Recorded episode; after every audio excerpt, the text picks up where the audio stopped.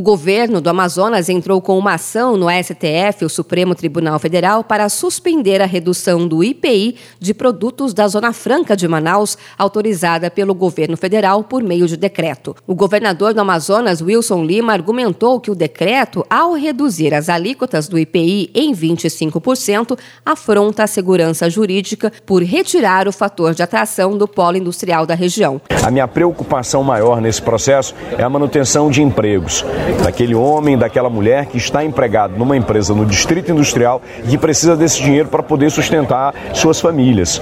A gente toma essa decisão, mas também mantém o diálogo com o governo federal para entender que caminhos é que a gente é, é pode é, seguir, pode construir para compensar essa perda que nós podemos ter. O governo amazonense quer que o STF proíba a abrangência do decreto a quaisquer produtos fabricados na Zona Franca de Manaus. O texto da afirma que o atrativo que levou as empresas a se instalarem na Zona Franca de Manaus, por ser uma área remota, se perde.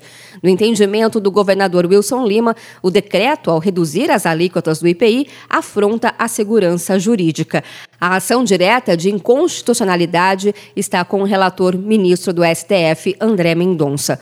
O governo do Amazonas quer que o STF declare a inconstitucionalidade parcial do decreto federal, vedando sua aplicação a quaisquer produtos fabricados na Zona Franca de Manaus que tiverem projetos aprovados no Conselho de Administração da Superintendência da Zona Franca de Manaus, a SUFRAMA. O governador alega, entre outros pontos, que a medida vai causar prejuízo incalculável ao estado do Amazonas porque desencoraja as indústrias a se instalarem na localidade desprovida de cadeia logística e de recursos humanos capazes de concorrer com os demais entes da federação. Segundo Wilson Lima, a diferença de alíquota do IPI representa uma vantagem comparativa que acaba estimulando a instalação na Zona Franca de Manaus e o decreto retira esse fator de atração. Lembrando que em 15 de abril o governo reduziu em 25% as alíquotas do IPI.